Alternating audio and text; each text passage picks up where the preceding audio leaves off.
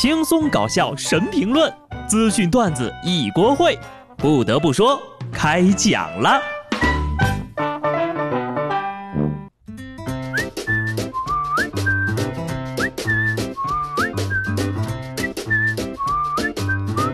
哈喽，听众朋友们，大家好，这里是有趣的。不得不说，我是机智的小布。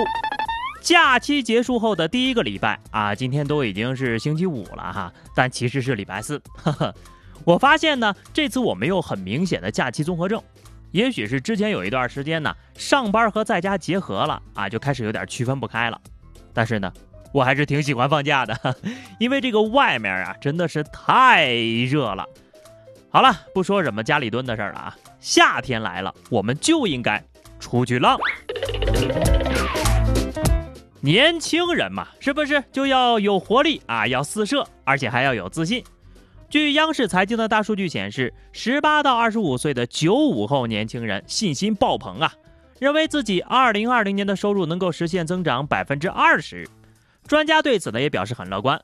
心有多大，舞台就有多大。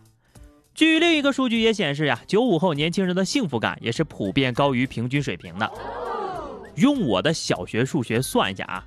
今年呢，已经过去四个月多一点了啊，这个全年要涨百分之二十，那么也就是说到今天呢，应该平均至少要涨百分之六点六，哈哈，乐观归乐观，但不得不说，一年就涨百分之二十，确实需要很大很大的努力才行了。像我这么努力的人，去年也从三千涨到了三千六呀，也有百分之二十呢，但是我不骄傲。当然了，也并不是我看不懂各位后浪啊。可有的人呢，这个小年轻的时尚观，多少是让人有点摸不着头脑。一位保加利亚的二十二岁的小姐姐被称为“真实芭比”，她想要世界上最丰满的嘴唇，因为觉得很美。就在她第二十次注射填充物之后，她表示呢：“哎呀，这个嘴唇呐，也有些不太方便的地方。注射之后呢，很难吃东西。手术后两到三天就更难了。”啊，不过这点麻烦的不算什么，对于美呀，这个才是最重要的。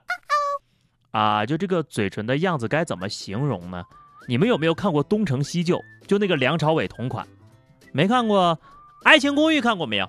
吃过小龙虾的张伟同款？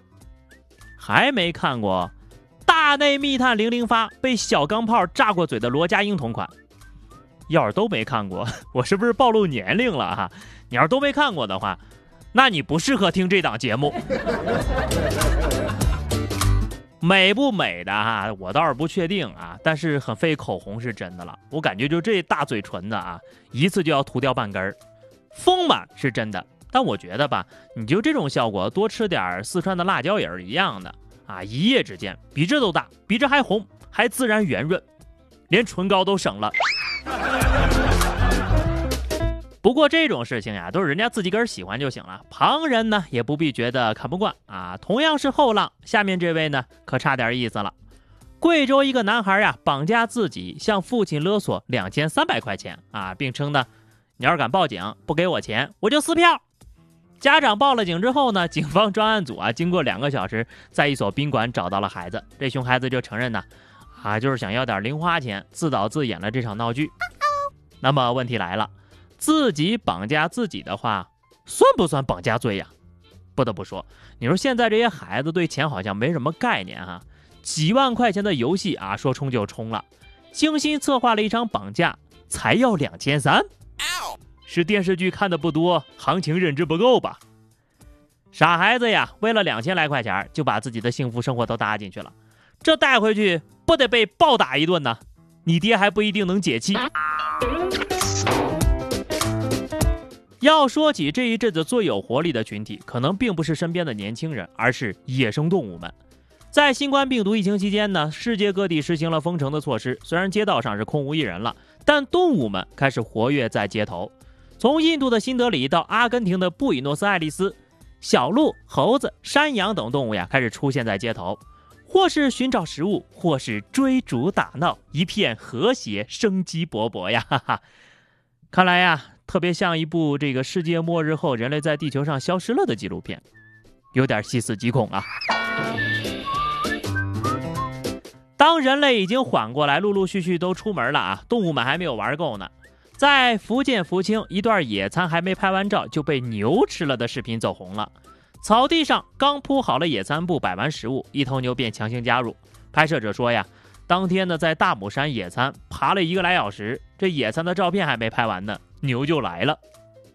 傻呀，今天的野餐吃牛肉啊，这么明显的暗示都看不出来。这回好了，野餐改烧好了。牛牛表示。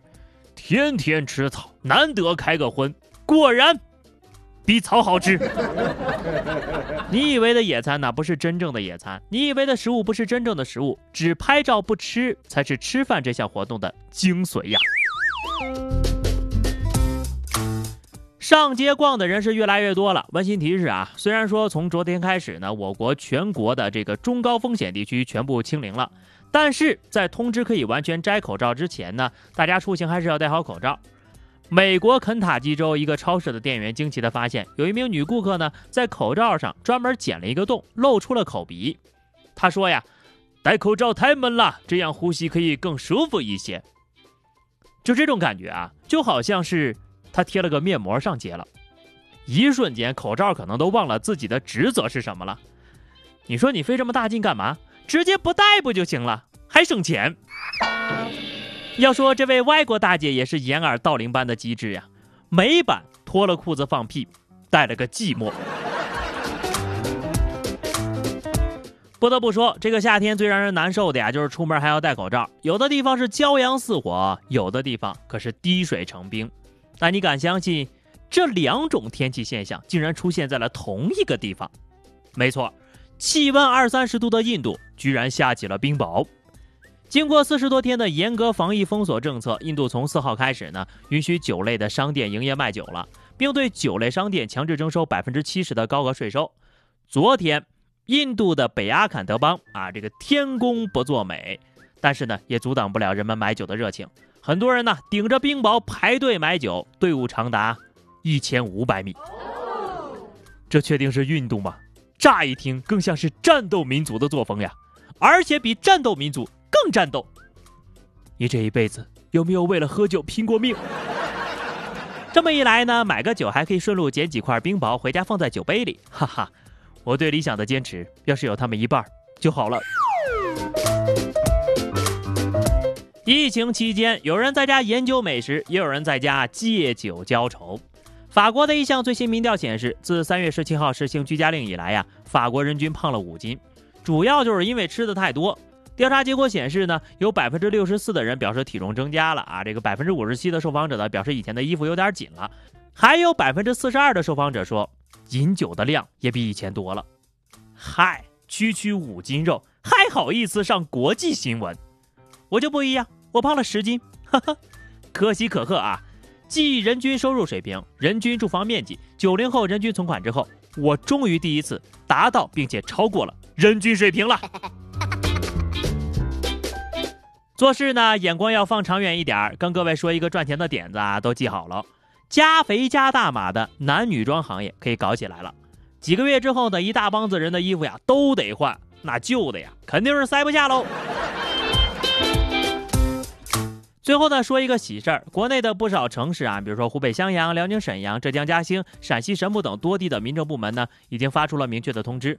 五月二十号和五月二十一号当天婚姻登记呢，将会执行预约登记的服务。